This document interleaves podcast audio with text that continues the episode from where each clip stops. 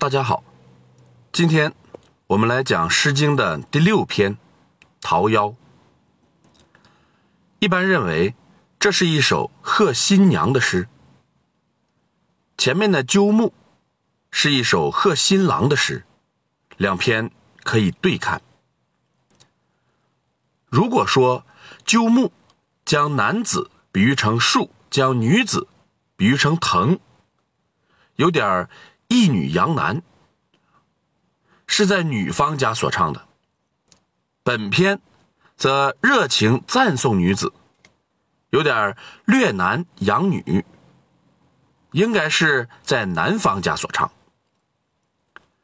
在女方家贺新郎，对新郎要有祝福的话语；同样，在男方家贺新娘，自然对新娘也会有祝福的话语。那么当时的人。是如何表达的呢？我们首先来看正文：“桃夭，桃之夭夭，灼灼其华。之子于归，宜其室家。桃之夭夭，有逢其实。之子于归，宜其家室。桃之夭夭。”其叶蓁蓁，之子于归，宜其家人。之子于归，在当时是非常常见的一句话，是这个女子要出嫁的意思。《诗经》中多次出现过。宜其世家四个字的意义是有争议的。那么。我先来说一下我个人的看法，然后再简单说一下争议的缘故。那我个人的理解是，这个“宜”字就是适宜的意思。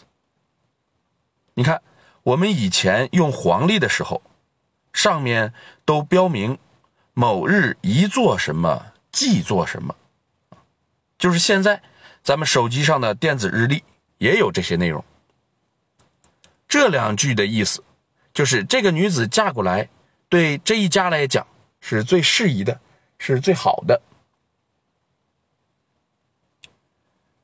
本诗三章仍然是重章叠句。第一章描写桃花、桃树开花；第二章描写桃树结实；第三章描写。桃叶浓密，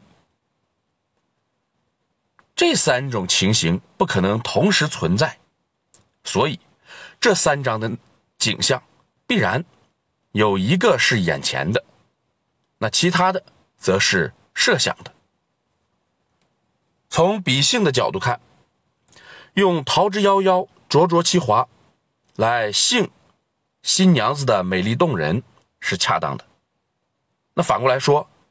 你要是用“绿叶成荫子满枝”来起兴新娘子，那就让人无法接受了。用“绿叶成荫子满枝”来起兴的话，那得是这个新娘子变成了夫人才合适。所以，“桃之夭夭，灼灼其华”一定是出嫁之时的真实的节令，而后两章的这个“有坟其实”。其叶蓁蓁，则属于带有预见性和祝福性的话语。那么第二章是用桃树将来的硕果累累来祝福新娘子以后会多子多孙。第三章则是用桃树将来的枝叶茂盛来预言新娘子以后会。焉辟后人？据我所知，除了我，还没有任何人认识到这个对应关系。所以这是啊我的独得之秘啊。让我们再通篇看一下。第一章，这个新娘子最美丽啊，娶她是最适合的，这是从样貌上来讲的。第二章，这个新娘子会多生儿子，娶她是最适合的，这是从生育上来讲的。第三章，这个新娘子会庇佑子孙，娶她是最合适的，这是从德行上来讲的。那当然，他没有像我啊解释的这么清楚。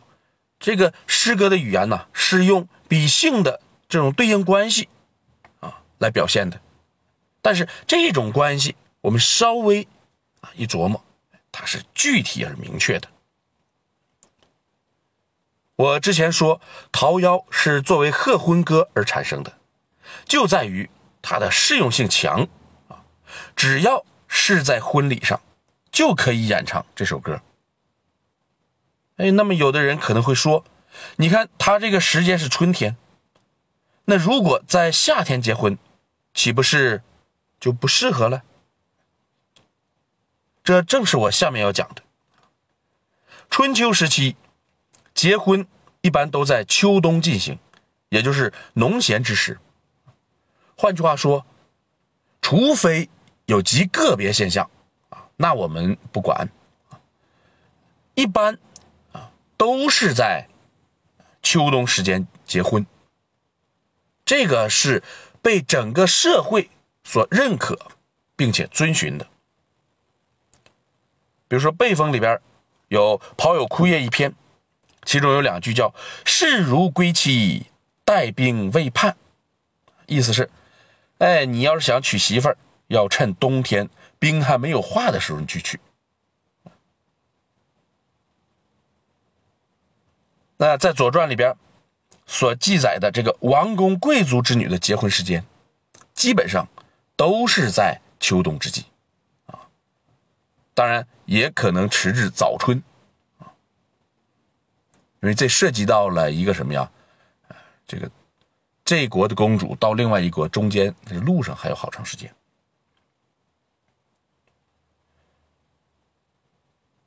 那么，本诗娶亲的时间是在春季，于是乎争议就出现了。哎，有的人会去研究为什么，或者说是什么样的人他才在春天结婚呢？这个问题啊比较繁琐，在这里咱们就不详细的去说明了。那对于这些人啊，就是说去搞研究的这些人，我想呢说这样的一句。我们中国呀是地大物博的，在北方还有冰雪的时候，南方的花已经开了。你在诗中所看到的春天，